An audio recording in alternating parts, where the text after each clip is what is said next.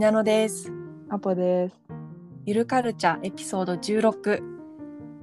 このエピソードでは、エピソード13でアートの話をしたので、アートの話をしてて思いついた話。あのエピソード終わってからちょっとひなのがあのボチッチェリについてあのちょっと話してくれて、やっぱりボチッチェリが好きだなって言ったし、ひなのはイタリア行ったことあるって言ってて、それでボチッチェリの絵をイタリアで見たことある。そう、イタリアでボッティチェリの絵を見て、わあ、素敵って思った。え、ボチッチェリってどこで見れる？ボッティチェリはフィレンツェにある美術館、ウィフィッチ、うん。これ私発音できないんだけど、ウフィッチ美術館。であー。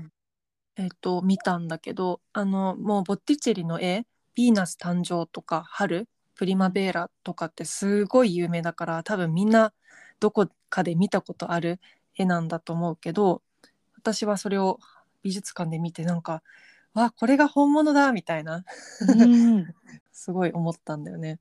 そっか、すごいね。やっぱり、そうね、感動するよね。うん、私一回だけ本物を見たことがあってなんか有名なもの、うん、でもそれもイタリアのあのイタリアのアーティストだったレオナルド・ダ・ヴィンチのうん、あの日本語だと最後の晩餐。ああそれもイタリアどこだったっけ？それってミラノだったっけ？それはどこの美術館にあるかどうかわからないけど、うん。私の地元うんうん。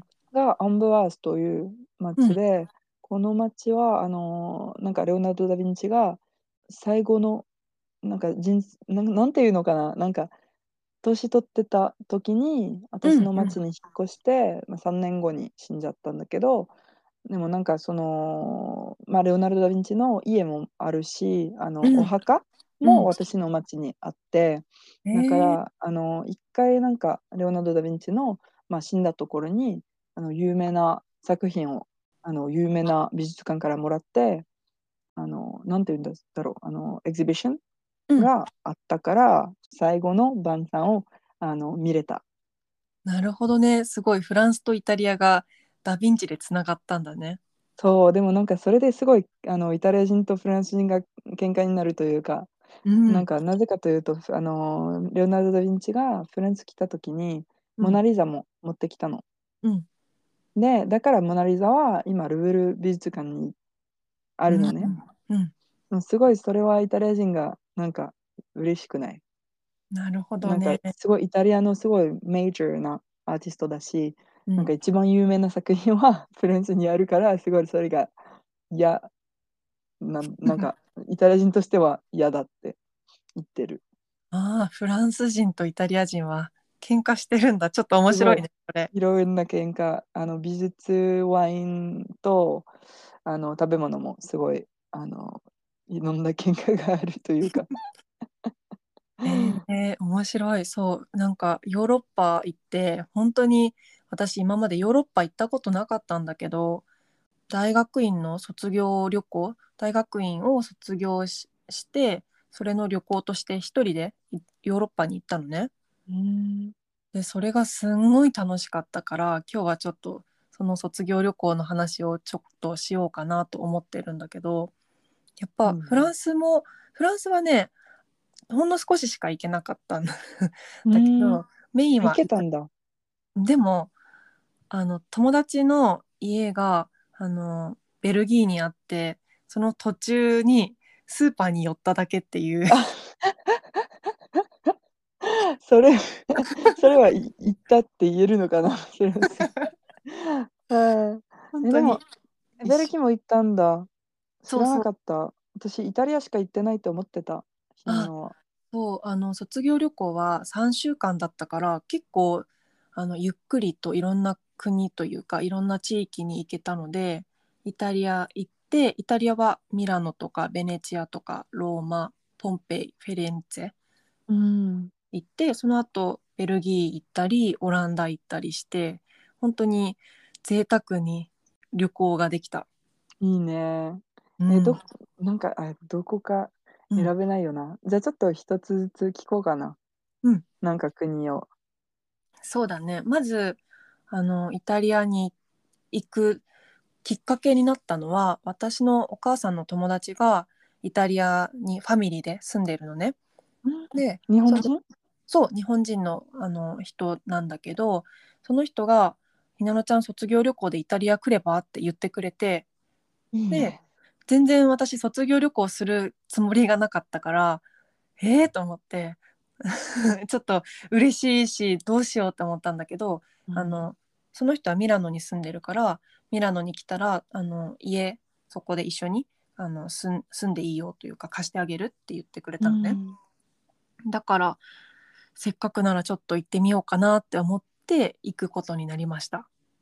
ね。その時、なんか毎日ひなのがあの着物着てた時期だよね。そうそうそ3年前 ?2 年う。うん前、で、あの、イタリア行って、うんうんで、私なんかその時、あの、インスタで写真見たんだけど、なんか、あの、大体さ、あの、観光客が、あの、現地の人と写真撮るじゃん。うんでも結構、あの、逆だったよね。ひなの行って、なんかイタリア人に一緒に写真撮りましょうとかって結構言われたよ言わね。れたなんか特にローマとかなんかミラノとか。それすごいなんかすかっこよかったというか、なんかなかなかない経験だなと思った。そう。なんか私本当に着物にその時ハマってたというか着たくて、うん。なんか練習もしたかったからあの着物持って行っていろんなところで着てたんだけどなんか車からあの手を振られたりとか。嘘。はあ、すごいね。そうなんかすごいあの有名な人になった気分だったけど、うん、だってもう本当に私し写真しか見てないけど、なんかイタリアの街でなんかすごいルネサンスみたいなあの雰囲気であの着物が着てるひなあ着物が着てるじゃない逆です。ひなのが、え？どっち？文法忘れた。えっ、と 着物を着てるひなの？うん。の姿がすごい綺麗だった。もうこの写真ね 雑誌に出るぐらい綺麗だった。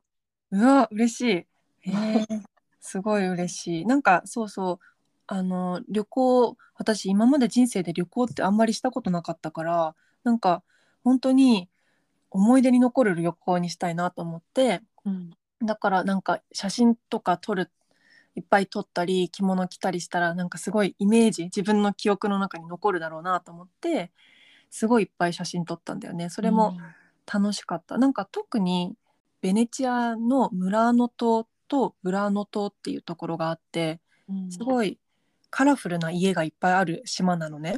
うん。でそこで撮った写真があのすごい綺麗だった。あの、うん。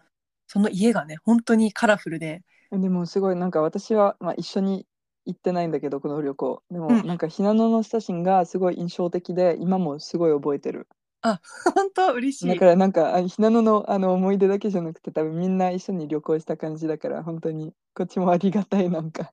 あすごい。そんななんか旅行レポみたいな感じであの、うん。いろんなところ行って写真を撮ったりしてたんだけどなんかそのイタリアといえば結構カラフルなイメージが多いから写真映えするところがいっぱいあったんだけど逆にちょっとなんていうのカラフルではないけどすごい素敵な街だったのがポンペイで,、うんでポンペイは火山であの昔火山が噴火してそれで埋まっちゃった街なのね。で、それが起きたのが西暦79年ってあの調べたら書いてあったから2000年前なのねわあだから2000年前にみんなそこで生活をしていた町に火山がいきなり噴火して全部町が埋まっちゃってたからすごい2000年前の台所とか町並み道とか全部残っててすごいそれを見るのが面白かった。うん。すごい感動するだろうね。うん、そう。本当にあ本当にここで生活があったんだなっていう気持ちになってちょっとなんかあのしんみりしたけどすごい楽しかった。わあいいね。うんうん。私ポンペイ行ったことないんだけどやっぱりなんかあのちっちゃい時、うん。みんな教科書で勉強するの？ポンペイ。日本だと聞く？うん、あの日本だと世界史を勉強したら一応ポンペイはちょっとだけ勉強したかな。あそうなんだ。うん。私たち結構聞くかも、うん。なんかテレビのドキュメンタリーだったりうん。学校だったりなんか結構有名うんうなん街なの、ねすごい。本当にいろんな人にポンペイは行ってほしいなって思った。うーん、いいね。ういいね。ん、日本でも、あの、いろんな人に、うん、なんか、なんだろう、勧めしたいな。うん、うん、そう。なんかポンペイはあの人生で初めて Airbnb に泊まったところなのね自分の中で。うん。だからあの今までずっとそのミラノとか友達の家とかに泊まらせてもらっててで初めて Airbnb に泊まったからなんかちょっとドキドキして本当にたどり着けるかなみたいなとかなんかそういうドキドキワクワクみたいな感じのところだったんだけど本当に他はすごいありがたいことにいろんな友達が協力してくれて私の一人旅を。そそうなんだ。そうそうそう。じゃあ結構イタリアで友達がいたってことんだ。そうだね。なんか私の友達っていうより友達の友達えー、があのいいよって言ってくれて私は初めて会う人なんだけどその人が家を貸してくれたりとかえ？ー、最高じゃない？イタリア人優しいな。そうイタリア人の大学生の人だったんだけどすごい優しくてこの人ね、あの、チューターやってた人だよね。えっとねその人は現地でチューターをやってた人あ、そうなんだ。そうそうそうあのイタリアに留学してた友達が住んでた家にん。私もなんか1泊したんだっけな？2泊したんだっけな？その住ま住ませてもらってなんかイタリアの大学生と一緒に住むことができたからすごいそれは楽しかった。えー、よかった。うん、でちょっとさっきの話に戻ると、うん。いた時も、まあ、あの着物着ててあのいっぱい写真撮れたけどポンペイってさうん、なんか着物でちょっと不便じゃなかった？歩くの。ポンペイはあの着物で行かなかった。ああ確かに。やっぱりそう。結構歩くよね、そう結構歩くしなんかすごいボコボコした道だったから、あのしっかり見たいなと思ってたくさん歩けるようにスニーカーとか、あよかった。うん、で行ったんだよね。すごいベネチアとかえミラノとかはちょっと写真撮りたいなっていう時に 着物着てったけど、あとはあの普通の洋服着てた時もある。あそっかやっぱりなんか移動するなら着物不便だよね、あの全然ねあうん。あの2万歩とか3万歩とか1日着物で歩いてたから全然歩けるんだけどなんかあの雰囲気に合うかなとかその街ポンペイの街と着物って合うのかなって思ってなんか持ってる着物と合わなさそうだったから、あそっかそうあのグレーの服を着ていった。そっか。まあやっぱりちょっといっぱい人が死んだところだからちょっとそんなにそうなの服を楽しめないというか。うん。うん。えじゃあ結構着物ってあの、うん。なんか景色と合わせるものなの？うんなんか私は街と合うような着物を着たいなってその時すごい思ってたからそんなにたくさんん持ってってないんだけどなんか帯とか着物とかとちょっと色が合うように考えてたかな。そっかすごいね。いやいや。なんか四季に合うあのに合わせるって聞いたことあったけど、うん。なんか街に合うって 初めて聞いたかも。そうなんか街とか建物とかみんなあの着物好きな人とかはその今日はこの美術館に行くぞって思ったらなんかその美術館に展示されてるものにちょっと合わせたような着物を着ていく人そうとかなんだ。そう結構いるかも。えかっこいいなんか やってみたいな。面白いよねそういうのね。うん。なんか結構周り外国人の友達が結構やってる人がいる。うーん。周り。もう日本人で着物着てる人そんなにいないな。そんなにねいないんだよね。うん。ベルギー。ベルギーも行ったな、うん。うんうん。友達がいたって言ってたっけ？うん、そうベルギーに大学生の時にバイト先で知り合った友達がそのベルギーの彼と住んでる家においでって言ってくれたからそのお家に行ったらもうなんかすごい大富豪みたいな家だったのね。大富豪って何？大富豪ってお金持ちの家みたえいな、ー、すごい。そう。でそのすごいお金持ちの大きなお家の中で一緒にチーズ食べたりとかトランプしたりとかしてなんか貴族の遊びみたいな感じだった。すごいねなんかそうねおしゃれ、うんそうそれであの大富豪っていうトランプのゲームがあるのね。うん。でその大富豪っていうトランプのゲームをちゃんとその大富豪の家でしたっていうのがあ 最高じゃん。自分の中ではちょっと面白かった。うん面白いね。えーうん、大富豪なんだろうね。うんちょっと英語見てみるね。大富豪のトランプのゲームうん、意外とないのかないかも。な。ね日本だけかもしれないね。日本だけかも。そっか、ゲーム違うんだ、国によって。もうやっねぱり私のいとこたちうんはあのフランスの南にいるんだけど、うんやってたあのトランプはあの私のやってたことと違ってた。ルールがなんかうん町によって変わったりする。だ確からにかやっぱり国によっても変わるんだろうな。そうねなんか日本人の友達と大富豪というトランプで遊んでみてください。大富豪結構や楽しいから。る。うんいいね。うん、そうそう。あとはまあ本当に私そのホストファミリーというか私のお母さんの友達が部屋を貸してくれたからすごい感謝しててもうそこは小学生のお子さんが3人いてでその子供たちとこう一緒に遊びながらイタリアのミラノの生活ができたりとかしてすごいミラノはめっちゃ楽しかったなって思うんだけどアッポもミラノは行ったことあるんだよね。一回かな？あのベネチア行ったことがあって、うん。で、その次はミラノも一回行ったことがあって、で、うん。どっちもあの行った理由は私結構スロベニア行ってたの。うんで、まあちょっと地図を見ると、まあ、フランスとスロベニアの間に北イタリアがあって、うん。で、あの、ちょっとミラノで大変なあの経験があったので、ちょっと話したいと思って、うん。あのーいつかな、もう6年前とか7年前、あの時私、リヨン大学で学生だったのね。うんうん。で、お金なくて、スロベニアまで行きたかったんだけど、まあ、ちょっとバジェットがちっちゃかったから、なんか共有カーってある日本だと。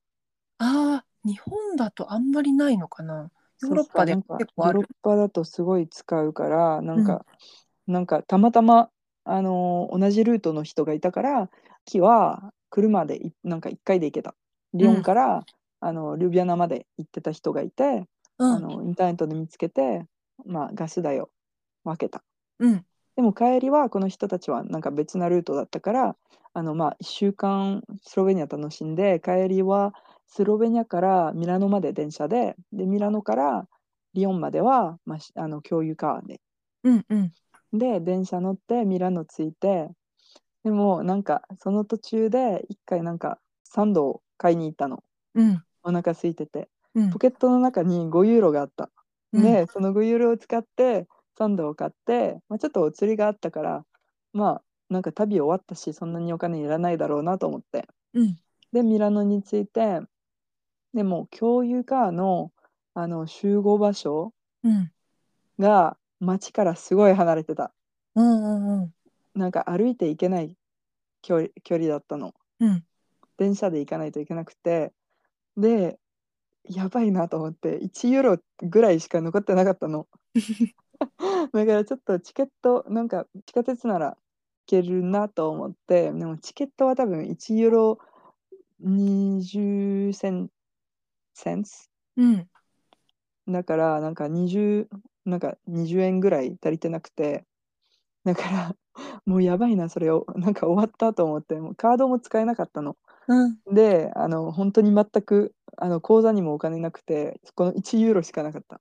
うんだから駅から出て、まあ、人に聞くしかないと思って、で、なんか初めて出て、一番最初に現れた人がホームレスの人だった。うんあんまりすぐは分かんなかった。すごいなんか、あのちょっとパニック、なんか焦ってたから、なんかとりあえず誰かに聞こうと思って、ちょっと、ちょっとお金くださいみたいな聞いたら、その向こうの人が、なんかマホームレスだったから、なんかイタリア語でなんかいろいろ言われて、なんかちょっとフランス語と言ってるから言ってることが分かってて、うん。何言ってたかというと、あ、ごめんね、私本当にお金ないけど、本当にお金があればあげるよって言ってて、うん。で、まあ、しょうがないと思って、あ優しいなと思ったけど、まあ、やっぱり、それで進まないから、ちょっと別の人に聞こうと思って、で、ちょっと、まあ、あの別な人に向かって、ちょっと聞こうとしてたら、あの、すなんかに2秒前のホームレスがもう一回私を呼んで、なんか息子がちょうど来てたの。このホームレスの女性の。うん。で息子に聞いたら息子はちょっとあったからなんか本当になんか5円玉でうん。1ユーロぐらいくれた。あ本当にちっちゃいあのコインですごい優しかった。それで帰れたの？それであの そうねなんかあの地下鉄戻ってそれで払ったら受付の人に怒られた。あのちっちゃいなんか細かいお金だけだったからすごい怒られてでもそれでも帰れたからすごいありがたい。この人本当に助かった。優しいよかったね そうでも大変だったなすごい。うんあの、うんみんな海外に行ったらちょっと5ユーロはありえないからちょっと気をつけてください学生でも。確かに確かになんか今ので思い出したけど私もベネチアでその部屋を貸してくれてる大学生と連絡取りながらムラーノ島から帰ったらその人の部屋まで行くためにちょっとここで待ち合わせしようって言われてたんだけど途中で充電が切れちゃって携帯の。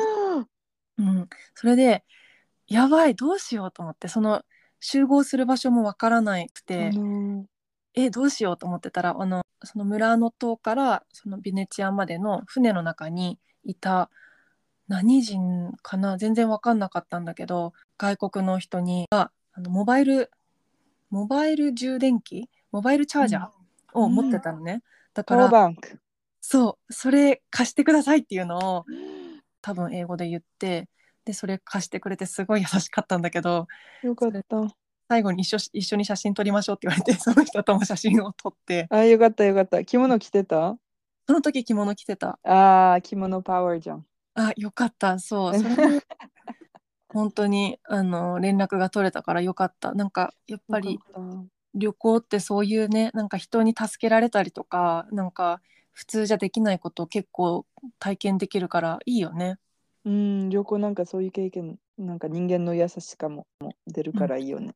うん、そうそう。なんか私本当に最初も言ったけど、あんまり旅行って今までしたことなかったし、一人旅だったから、なんか一人旅って聞くと結構寂しいイメージかなって思ってたんだけど、すんごいいろんな人とこう出会いがあったりして、めっちゃいい旅だった。だからイタリアは本当にいいイタリアとかヨーロッパヨーロッパ旅行すごい楽しい思い出だったなっていうのをね振り返りました。いいね素敵。うん今日は結構あの旅行の話いっぱいできたね。うんそんなにアートから入ったけどやっぱりずっとあの旅行の話に続けてたね、うんうん、話が。そうやっぱりそのその国に行くとねなんかいろんなあのアートとか音楽とかいろんな文化を知れるからもっと知りたいなって思ったりするから実際に行くことっていいなって思った。うんね本当にうん、また次はどこ行こうかな。ね